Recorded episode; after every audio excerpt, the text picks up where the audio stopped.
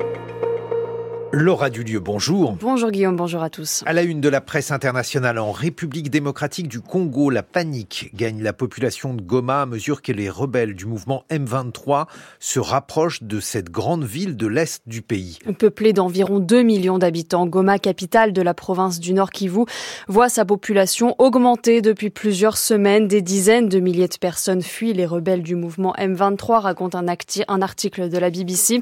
Les rebelles qui bloquent déjà les deux routes principales principale vers Goma depuis le nord et l'ouest. Résultat, les produits alimentaires ne passent plus. La population craint d'en manquer. On apprend sur le site de CNN que selon l'ONG Save the Children, au moins 150 000 personnes, dont 78 000 enfants, ont été forcés de fuir leur maison rien que la semaine dernière. Et des milliers d'autres sont désormais sur la route de Goma où les hôpitaux débordent. Saké, une ville située à 25 km au nord-ouest de Goma, a été attaquée mercredi dernier par le M23.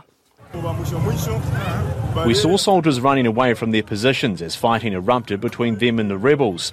That's why we left. À la caméra d'Al Jazeera en anglais, cet habitant en train de fuir affirme avoir vu les soldats de l'armée régulière congolaise s'enfuir de leur position dans la zone de Saké. C'est pour ça que nous fuyons, dit-il.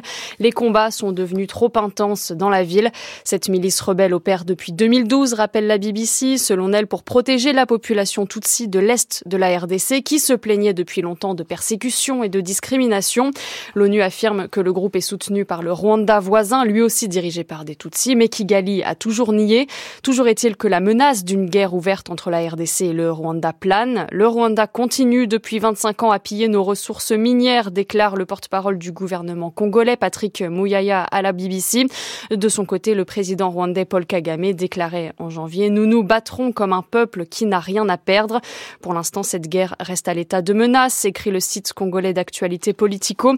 Lors de sa campagne, le président Félix Tshisekedi, réélu en décembre, avait promis de réunir le Parlement pour déclarer la guerre au Rwanda si une seule bombe tombait sur la ville de Goma.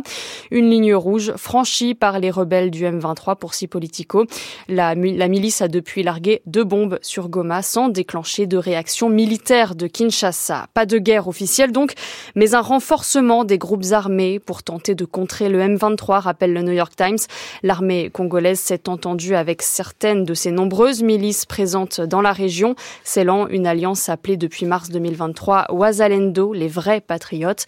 Dans un rapport publié récemment, poursuit le quotidien américain, l'ONU constate que depuis l'été, le gouvernement de Félix Tshisekedi a intensifié la mobilisation et l'utilisation de groupes armés comme supplétifs pour combattre le M23 et l'armée rwandaise.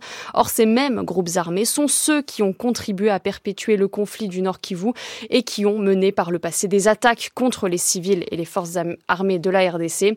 En attendant, la mission de maintien de la paix des Nations Unies est en train d'achever son retrait du pays, rappelle CNN. Ces dernières années, de nombreuses manifestations ont eu lieu pour exiger ce retrait, l'ONU n'ayant pas réussi à maîtriser les groupes rebelles, dont le M23.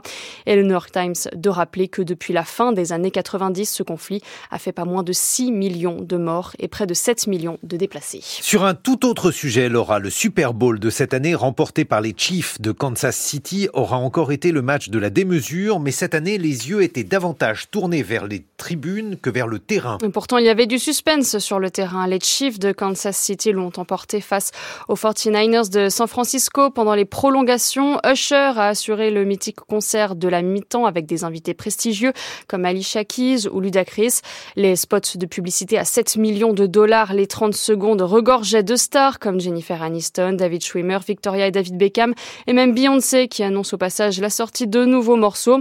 Pourtant, quelques petites heures avant le début du match, c'est un jet privé que traquaient les internautes et les chaînes de télé américaines. New at 5, all eyes are on Taylor Swift as the artist makes her way to the Super Bowl, literally crossing oceans to support her boyfriend Travis Kelsey. Swift CBS, par exemple, diffuse en live l'atterrissage du jet de Taylor Swift. La chanteuse a littéralement traversé un océan depuis le Japon juste après un concert pour venir soutenir son compagnon, le joueur des Chiefs de Kansas City, Travis Kelsey. Une histoire qui passionne les tabloïds du monde entier, mais qui est surtout une manne financière. Les produits dérivés à l'effigie du couple s'arrachent et son impact sur les audiences est indéniable. La chaîne CBS cite une étude selon laquelle les téléspectatrices entre 12 et 17 ans ont augmenté de plus de 50% depuis le début de la saison de football américain. Mais au-delà de Taylor Swift, le Super Bowl n'a plus grand-chose à voir avec le sport et tout à voir avec l'argent, selon CNN, qui raconte qu'il y a de moins en moins de supporters dans les tribunes. Ce sont surtout des personnes qui ont eu des places via leur entreprise et qui sont là principalement pour être vues, avoir des cadeaux ou être invitées aux soirées d'avant-match. Cette année, le prix des billets à la revente a encore battu des records, en moyenne 10 000 dollars la place. Une vraie affaire. Merci beaucoup. Laura du lieu, 7h41 sur France Culture. Dans quelques instants, retour en France. On va évoquer la situation politique française avec désormais un gouvernement au complet et euh, une question, le centre est-il en train de disparaître? Nous serons avec Patrice Duhamel, éditorialiste politique. On lui doit notamment le chat et le renard, président et premier ministre, deux ou trois choses que je sais d'eux, c'est aux éditions de l'Observatoire.